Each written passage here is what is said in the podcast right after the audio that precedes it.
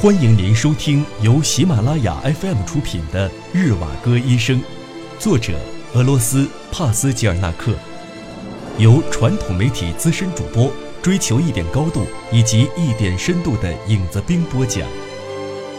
第四十四集，三十。这个人到底是谁？他是莫斯科人，大学毕业后就去外省教书。一参加战争就成了俘虏，长期没有音信，一度被认为已经牺牲了。这样一个党外人士，竟能被提拔担任这样的任务，而且还站稳了脚跟，真是一件奇怪的事儿。童年时期的斯特列利尼科夫在进步的铁路工人吉维尔辛家里住过，正是因为吉维尔辛推荐了他，并为他做了担保，那些负责人事的领导才对他很信任。在局势混乱和偏激观点日益盛行的日子里，斯特列里尼科夫那十分激进的革命性显露了出来，并且表现出无与伦比的真诚与狂热。而这种狂热并非模仿别人，是他特有的，也并非偶然，是个人生活所孕育的。斯特列里尼科夫的确没有辜负人们对他的信任。最近一段时期。他打胜了在乌斯特哈姆金斯克和夏开米尔斯发动的战役，镇压了古巴索夫的农民武装反抗粮食征收队的暴乱和大熊洼车站第十四步兵团抢劫粮食的事件。他还解决了图尔卡图拉市的拉辛派士兵武装倒戈投靠白卫军，以及切尔金河口码头发生的武装暴乱，忠于苏维埃政权的指挥员被杀等几件事。这些都是他所取得的辉煌成绩。在所有的这些事件中，他都是以迅雷不及掩耳之势展开行动，认真的分析和判断，迅速、冷酷、毫不留情地解决了问题。在整个边区，他的列车所到之处，逃兵的现象均被遏制，对征兵机构的监察工作也很快面貌一新。红军的征兵工作顺利展开，新兵接待站也是热火朝天。前不久，白党分子对北边进攻，局势十分危急。上级又让他充当救火队员，把有战略性、战役性的军事行动交给他。他一接手，局面就立刻改观。斯特列利尼科夫也知道，有人给他取了个外号“枪决专家”。他对此淡然处之，一点儿也不害怕。斯特列利尼科夫出生在莫斯科，是一个工人的儿子。他的父亲参加过1905年的革命，并因此而遭受厄运。由于他年幼，并且没有参加过革命运动，所以逃过一劫。后来他上了大学，因为出身贫寒，所以他更加珍惜学习的机会。那时。那些富家学生所掀起的热潮，他并没有参加。大学毕业后，他已经掌握了渊博的知识。除了所学的文史专业外，他还自学了数学。依照法律，他本可以免除军役，但是他自愿应召入伍，奔赴前线，以准尉的军阶被俘。后来，1917俄国爆发了革命，他知道后就逃回了祖国。他拥有的两个特点以及两种激情，使他异于常人。他的思路清晰准确，富有正义感，并且拥有高尚的道德品质，感情炙热而又懂得感恩。然而，他缺少应对突发状况的思考能力，不善于利用意料之外的新发现去推翻原来严谨却空泛无益的设想。此外，他的原则性还缺乏内在的非原则性，只了解个别与局部，不懂得还有普遍与一般的存在。他心胸宽广，就在于肯做琐碎小事。斯特列利尼科夫从小就向往崇高和光明磊落的事业，他认为生活就是一个宏伟的竞技场。大家必须认认真真地遵守比赛规则，才能够进行夺取胜利的各种竞赛。当他发现事实不是如此的时候，他根本没觉得是自己错了。他看待世界的方式太简单了，在内心深处，他把自己的那种失望的心情掩埋。后来，他幻想着自己成为一个仲裁者，有朝一日能够对那些肮脏做法下达判决，以此来表示他对生活的捍卫，并且替他复仇。失望让人严酷起来，革命成为了他思想上的武器。三十一，他们来到车里。日瓦格，日瓦格，斯特列利尼科夫一直自言自语地念叨着。这名字听起来似乎是个经商的，或者是贵族也说不定。哦，这上面写的是要从莫斯科到瓦雷金诺。奇怪了，在莫斯科的人怎么会无缘无故跑到那么偏远的乡下去？就是这个意思。我们想到这样的地方去生活，偏僻而安静的地方。没有人知道我们。哦，您是这个意思呀，瓦雷金诺，我很熟悉那个地方。克里格尔家从前的工厂在那儿。您也许是他们家的亲戚，还是继承人？您是在讽刺我吗？继承人难道还会是我吗？不过我妻子的确是。您瞧，我猜的不错吧？你是在想念白党吗？不好意思，让您失望了。您来晚了，那些白党都被我们给打跑了。您何必这样讽刺人？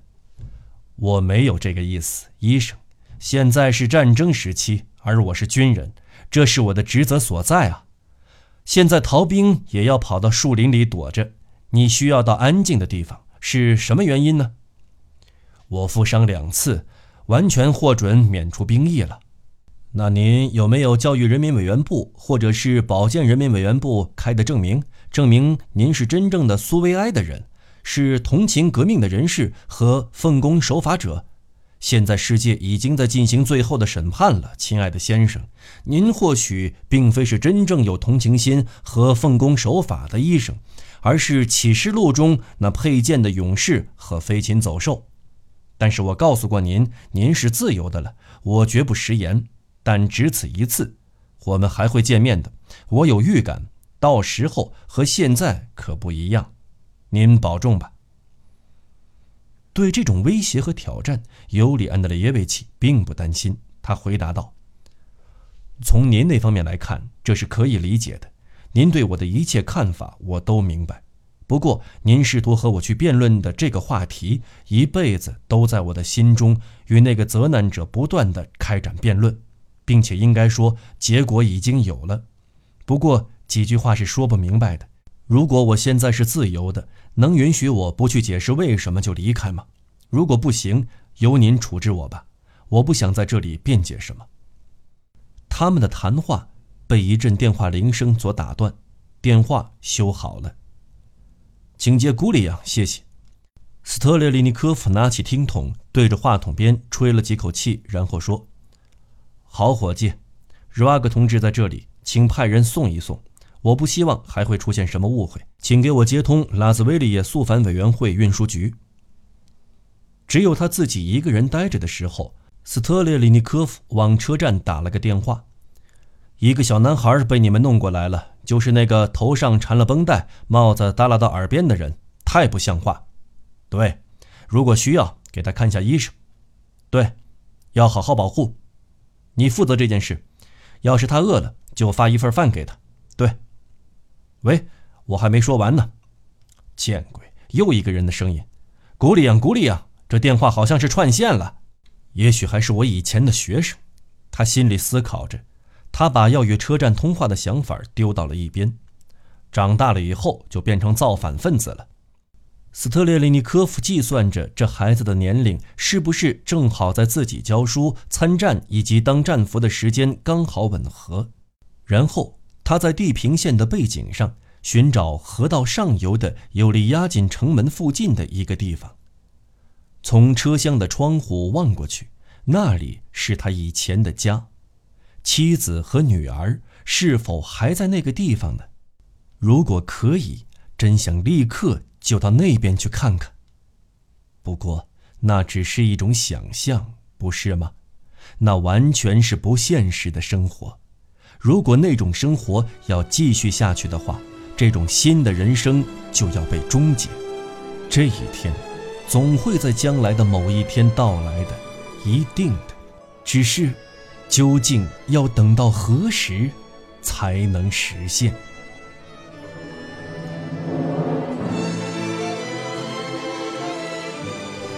您正在收听的是由喜马拉雅 FM 出品的《日瓦戈医生》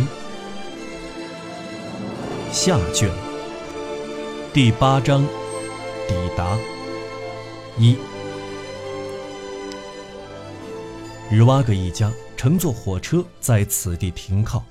虽然此时火车还停在倒车线上，但其他几列火车正好把它挡住了。这让人觉得，在这个早晨，他们与莫斯科的联系似乎中断了。与在首都生活的人相比，这里的人彼此之间更加了解。尤利亚金至拉兹维利耶的铁道已经被红军部队封锁起来，附近的人都被撵走了。不过，当地郊区的乘客还是能神不知鬼不觉地钻到铁路边，也就是他们说的“捡漏子”。他们挤进车厢，把取暖货车的车厢塞得满满的。铁轨旁也有人走来走去，还有人站在车厢门口的路基上。他们都是一些相熟的人，隔得老远就互相打起招呼来，赶上去彼此寒暄。他们的衣着、谈吐和首都的人不一样，饮食、生活习惯也不同。真想知道他们何以为生，靠什么来充实精神生活，怎样应对困难，如何逃避法律的制裁。很快。答案就会以最生动的形式呈现了。二，要么拖着步枪，要么把步枪当手杖的那个哨兵陪着医生返回自己的列车。天气闷热，铁轨和车厢顶被炙热的阳光曝晒，有些汽油染黑的地面经过太阳一照，泛着黄光。反射出的光芒像是镀了一层金子。沙土地又被哨兵的枪托划过一道长长的印记，中途碰到枕木就发出砰砰的声音。哨兵说：“天气不会再有大的变化了，是时候播种春麦、燕麦和粟子了。要是种荞麦就还早了点在我们家乡，要到阿库琳娜节才开始种荞麦。”我们不是本地人，我们是汤波夫省的马尔山人。哎，医生同志，内战真是害人不浅。要不是因为他，这个季节我还用得着在他乡消磨时光。内战把我们各个阶级之间弄得鸡犬不宁。你瞧，他都干了些什么呀？三。车厢里的人探出身子来。伸出手想扶医生上车，谢谢，我自己可以上去。尤里·安德烈耶维奇婉言谢绝了，他双手抓住车门往上一拉，就跳到车厢上了，顺势抱住妻子。可回来了，谢天谢地，躲过一劫。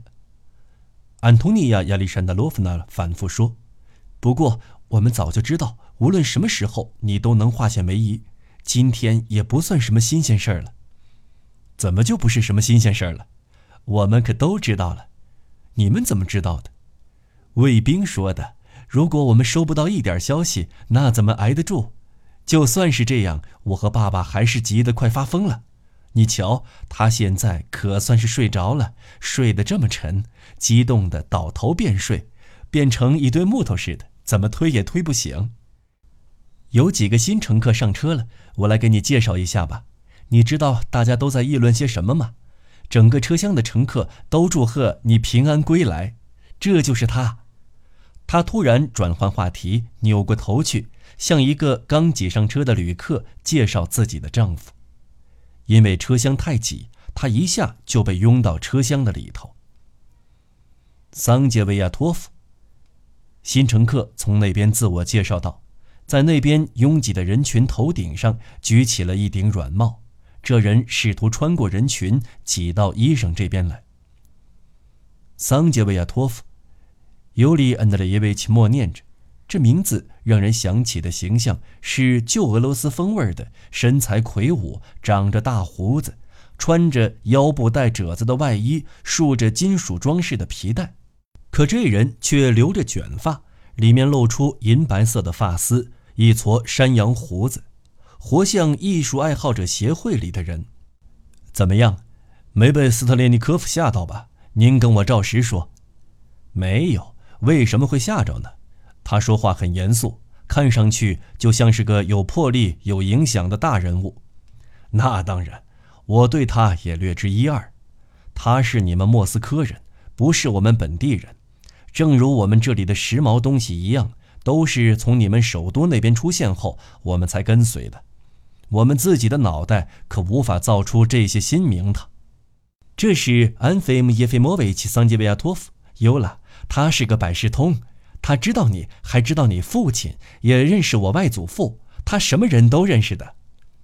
安东尼亚亚历山德罗夫娜神情冷漠地随口问了一句：“当地的女教师安吉波娃，您大概也认识的吧？”桑杰维亚托夫含糊地回答道：“您问安吉波娃干什么？”他们俩的对话。尤里安德烈耶维奇也听见了，但他没插话。安东尼亚亚历山德罗夫娜继续说：“安菲姆耶菲莫维奇是布尔什维克，要小心点儿。尤了，跟他在一起要多长点心眼儿。真的，真出乎意料，他看起来还有些演员的架势呢。我父亲曾经是旅店老板，有七辆三套马车跑生意，但我念过大学，是个名副其实的社会民主党党员。”你听见了，尤拉，安菲姆耶菲莫维奇都在说些什么？顺便提一下，您别见惯，您的名字和父称叫起来真拗口。好了，尤拉，我就告诉你吧，我们很幸运，尤里亚金站我们是不能通行了，城里起了火，桥也被炸了，没法过去，我们只好绕道与这条铁路相连的另一条支线上去。正巧是我们要去的托尔法纳亚就在那条路线上，不用转车，也没有必要提着东西穿过这个城市，从这个车站赶往下一个车站。在火车启动之前，一下叫我们往这边，一下又叫我们去那边，真把人折腾惨了，还要转好几次车，我们才能到达。这都是安菲姆叶菲莫维奇告诉我的。听众朋友。本期节目到此播讲完毕，我们下期节目再见。